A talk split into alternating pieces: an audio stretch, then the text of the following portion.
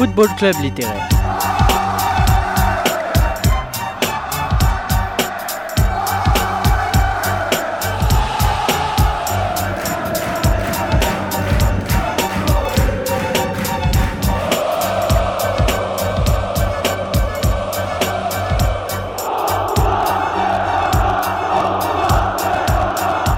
L'émission on pense le foot.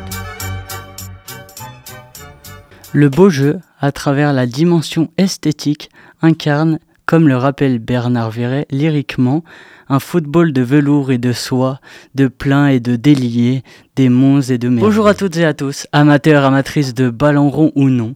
Je suis ravi d'être dans le studio de Radio Campus Grenoble 90.8 pour notre rendez-vous Football Club littéraire, afin de vous présenter le sport en littérature. Je suis Rémi Kiledjian et je souhaite euh, vous transmettre ma passion, le football à travers la littérature, en vue de traverser les époques, de mieux comprendre le monde et surtout vibrer et évoquer ce qui fait l'essence même de ce sport, les émotions ressenties grâce au ballon rond. Nous nous retrouvons pour parler du FC Nantes et son jeu emblématique, le jeu à la nantaise.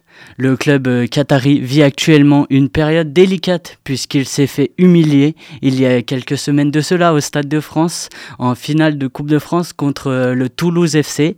Le club n'est toujours pas maintenu en Ligue 1 et a licencié son entraîneur Antoine Comboiré pour jouer le maintien. Cela va sûrement euh, durer jusqu'à la dernière journée de championnat. Une gestion assez catastrophique illustrée par une polémique, Younes Benali se voyant licencié parce qu'il souhaitait participer à la Cannes des moins de 17 ans. Bref, ce n'est pas tout rose au stade de la Beaujoire, mais aujourd'hui nous allons remonter un peu le temps, au XXe siècle, de la naissance du jeu à la nantaise dans les années 60, où l'on ne pouvait même pas faire de changement pendant un match, jusqu'aux années 2000. Euh, une période qui aura marqué l'identité de ce club devenu emblématique dans le paysage de notre formidable et folklorique foot français. C'est Daniel Olivier, sociologue des organisations et expert en management, qui nous en parle dans son livre intitulé L'alchimie du jeu à la nantaise, la force du collectif, paru chez Solar le 13 octobre 2022. Le jeu à la nantaise est marqué par quatre entraîneurs, Arribas, Vincent, Suodo et Denoué. Mais alors, qu'est-ce que le jeu à la nantaise? Né de José Arribas, ce football repose sur trois fondements majeurs. La technique, la vitesse et l'intelligence, toujours au service d'un tout, d'un collectif. La technique a une efficacité que lorsqu'elle devient collective. La vitesse et du jeu sans ballon forment une synergie collective. La mission est de faire appliquer un jeu ambitieux à des joueurs dont le niveau est modeste. Cette contrainte oblige à fonder un collectif fort. Autrement dit, chaque joueur doit mettre en valeur ses partenaires, effectuer un geste simple, juste au bon moment, la bonne passe, la bonne course. Alors l'altruisme est un principe clé pour José Arribas. Si le joueur, aussi bon soit-il, présente un infime risque pour la solidité du collectif, l'entraîneur, à cheval sur ses idées, n'hésitera pas à l'écarter, voire s'en séparer. Toutefois, ce jeu a une limite à partir du moment où l'enjeu dépasse le jeu. En effet, Arribas ne voit pas le foot comme un affrontement où il faut absolument gagner les duels physiques, et c'est là qu'il trouve un plafond de verre. Lorsque l'enjeu est grand, les joueurs n'arriveront pas à se transcender dans la difficulté et l'on retrouve alors de mauvais résultats en Coupe d'Europe. En définitive, le jeu à la nantaise de José Arribas, c'est l'intelligence collective, savoir être constamment en mouvement pour recevoir le ballon dans les meilleures conditions. Un football pensé de manière systémique, physique, de la technique, de la tactique et de la psychologie. Cette pensée systémique se montre aussi dans la gestion faite en relation entre Arribas et son président Jean Clairefeuille, où il met euh, en place un recrutement au service de l'identité du jeu. Toutes les équipes du club jouent pareil, privilégier le jeu plutôt que le résultat. Une flopée d'innovations s'accompagne en dehors du terrain. L'aspect éducatif, pour la formation des jeunes joueurs, la construction d'une structure d'accueil, le poste de directeur sportif, une relation de proximité avec le CHU en vue d'avoir un meilleur suivi médical des joueurs, ainsi que le suivi de la diététique. Arribas entraîne dans un contexte difficile. Je cite. Entre 1959 et 1976, le football français fait sa traversée du désert. Nous vivons les 30 glorieuses dans le domaine de la croissance économique, mais pour le football, c'est celle des 20 piteuses. L'équipe de France ne parvient plus à se qualifier dans aucune compétition. Sur l'échiquier européen, le stade de Reims perd rapidement son standing et aucune relève crédible n'apparaît à l'horizon. C'est dans ce contexte Caribas fera gagner au FC Nantes trois championnats de France et vivra trois finales de Coupe de France ainsi qu'un huitième de Coupe d'Europe contre les Celtic Glasgow. Il quitte le club en refusant une offre d'un an de contrat faite par les dirigeants puisque sa vision du foot est sur le long terme.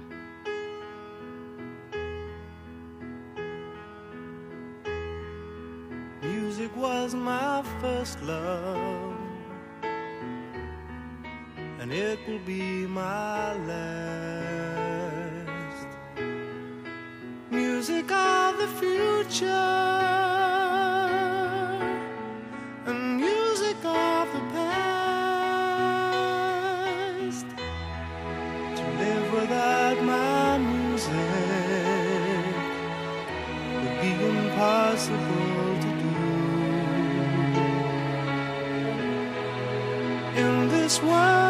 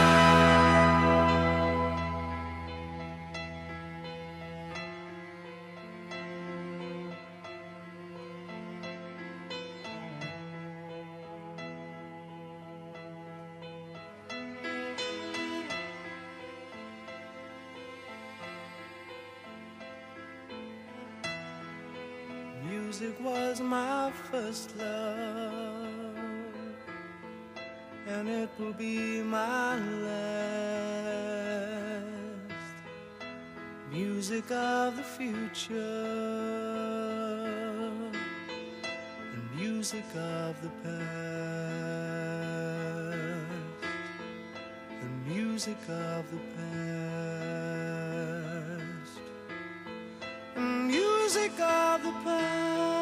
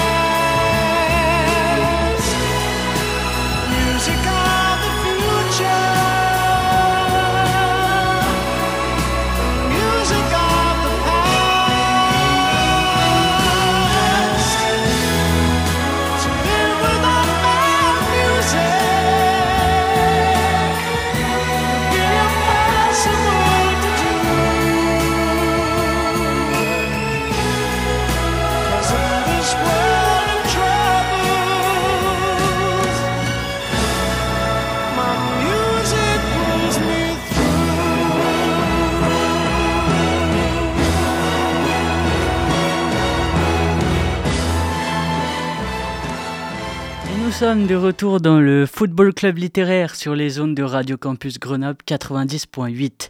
L'interlude que vous venez d'écouter est Music Was My First Love de John Miles, une mythique chanson qui se lançait dans l'entrée des joueurs dans l'enceinte de la Beaujoire, mais que Valdemar Kita, actuel président de Nantes, a supprimé en 2008 aux grandes dames des supporters nantais. Alors, revenons au livre de Daniel Olivier, se nommant L'alchimie du jeu à la nantaise, et à l'époque de John Miles, le successeur d'Aribas, et Jean Vincent un super joueur de foot, très technique, qui a été élevé au football champagne du stade de Reims.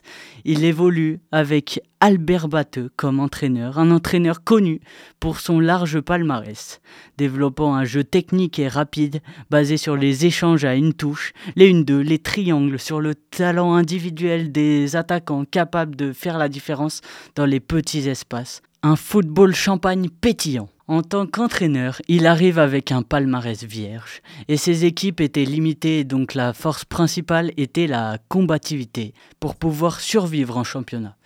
C'est clairement l'antithèse de la philosophie d'Aribas et de l'identité du club jaune et vert. En plus de cela, il est le successeur d'un entraîneur emblématique et prend le poste d'un autre qui avait une place toute faite, celle de Jean-Claude Ciodo, le formateur actuel à la Jaunelière, qui sera entraîneur de Nantes par la suite. On en parlera après. Mais du fait d'être l'opposé d'Aribas, d'être le quatrième mousquetaire euh, concernant les entraîneurs incarnant le jeu à la nantaise, cela illustre caractère où il a dû sans cesse prouver qu'il a le talent pour. Jean-Vincent est un pragmatique. Dès son arrivée, l'équipe était rodée, jouait comme elle savait le faire, avec un superbe collectif. Il ajoutait de la liberté à ses joueurs, que ce soit à vocation offensive ou des joueurs à vocation défensive. En plus de cela, il fait des choix forts et audacieux en donnant sa confiance à la jeunesse, en dépit de ses dirigeants, puisqu'il laisse les deux plus gros salaires sur le banc de touche. Dès sa première saison, le club devient champion de France haut la main. La saison suivante, elle est un peu plus compliquée et Vincent est sur la sellette, mais chaque joueur, chaque membre du staff, notamment euh, Vincent et Suodo, travailleront main dans la main, prennent sur soi et pour le bien du club.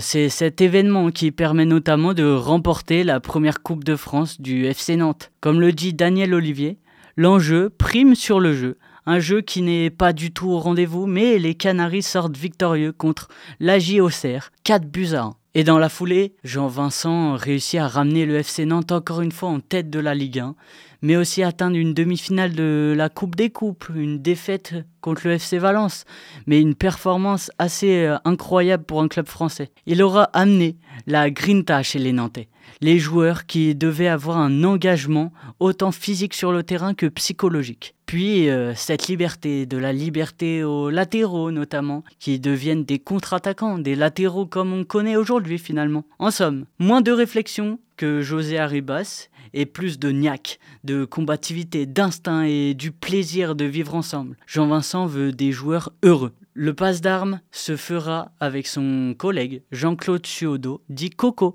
qui avait évolué en tant que joueur sous José Arribas, puis était devenu le formateur à la Jeunelière avec des résultats probants pour les équipes de jeunes. Coco Suodo, prend donc la succession de Jean-Vincent entre 1969 et 1973 avec un palmarès assez rempli. Coco est clairement celui qui incarne le mieux l'invention de José Arribas, que ce soit en tant que joueur puis en tant que formateur et entraîneur de l'équipe réserve, qui gagne le dernier championnat de France amateur en 1971, puis comme entraîneur de l'équipe Fagnon des Canaries. Il a été alors formé au jeu à la nantaise par le maître en personne. D'après Ciodo, un formateur extraordinaire où le jeu et la science du football est inné chez lui. Cette chronique est un bon lien avec la dernière puisque nous sommes à la même époque où Johan Cruyff produisait le football total d'abord euh, comme joueur sous Rinus Michels, puis sur le banc de touche à Barcelone et à l'Ajax.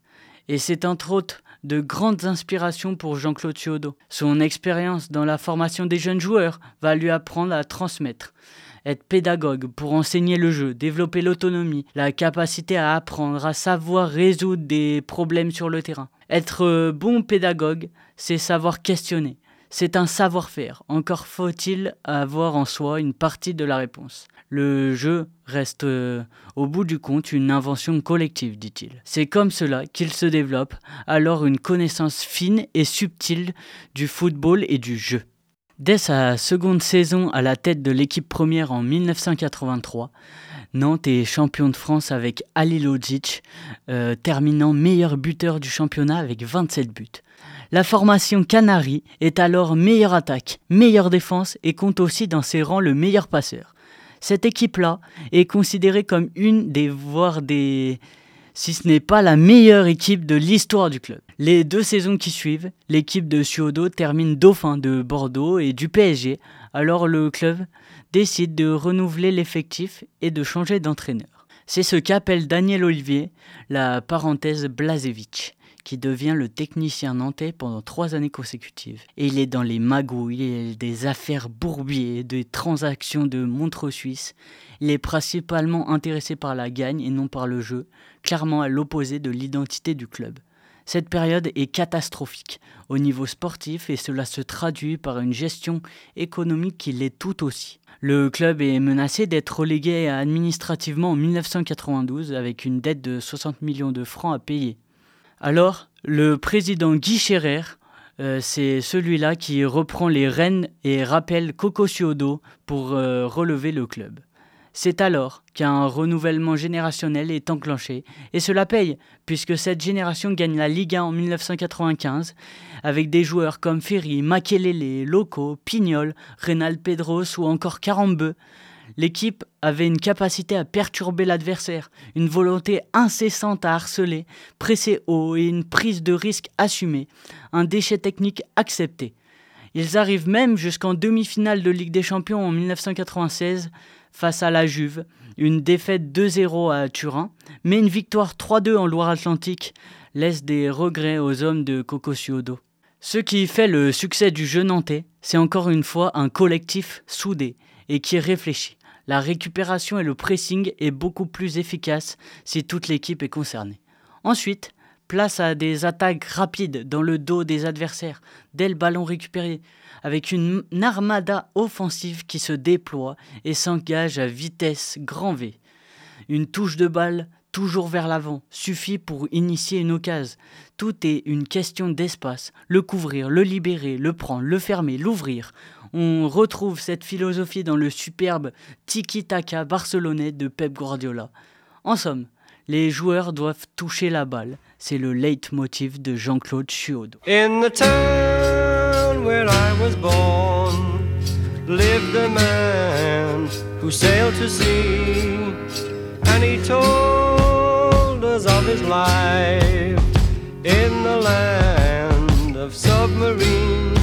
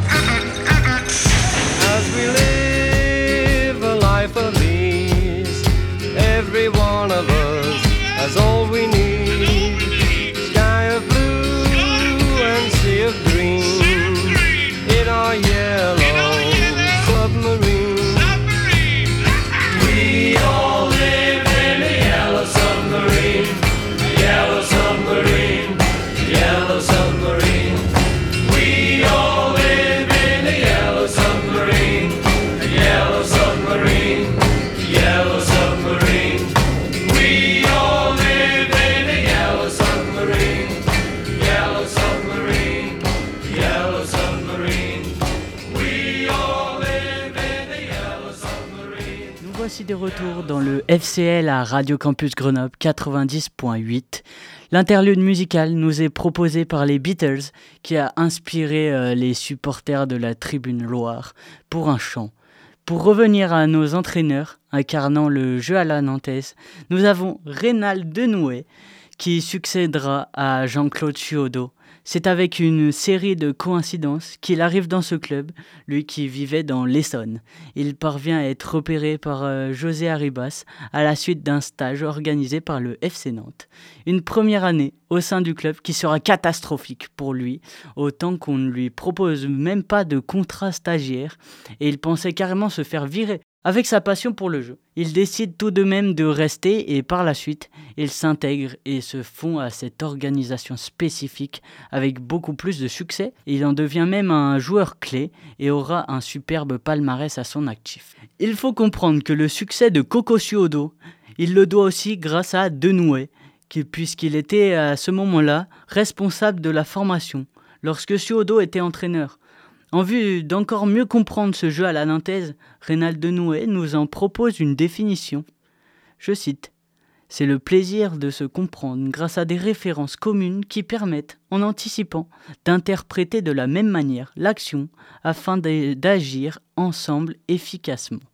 La clé est ici comprendre le jeu et savoir alors occuper plusieurs postes différents sur le terrain. Ses débuts à la tête de l'équipe sont comme ses prédécesseurs concluants et abondants de belles performances.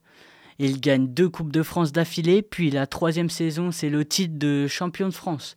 Et encore une fois, cette victoire n'est pas anodine, n'est pas une génération euh, spontanée, mais bel et bien le fruit d'un travail de longue haleine sur la durée, commençant dès la formation. Les joueurs réussissent à capitaliser de leurs expériences communes dans les équipes de jeunes, puis grâce aux différents succès en Coupe de France. Pour Reynald, l'important est le projet de jeu. C'est donc dans la continuité de la philosophie d'Aribas, chaque joueur doit avoir le plaisir de se comprendre sur le terrain en ayant une réelle complicité. Il souhaite que ces joueurs comprennent seuls ce qu'il faut faire sur le terrain en vue de résoudre au mieux les problèmes posés par l'adversaire il fait le choix d'individualiser ces hommes tout en faisant appel à l'intelligence collective. L'apport de Denoué est de savoir poser le jeu. Restez calme, c'est plutôt un jeu de possession que de projection, contrairement à Coco Suodo. Une construction de jeu simple et rassurante en travaillant des schémas et des circuits de passe préférentiels. Mais le réel apport, c'est la capacité à comprendre le jeu de l'adversaire afin d'avoir un temps d'avance sur eux.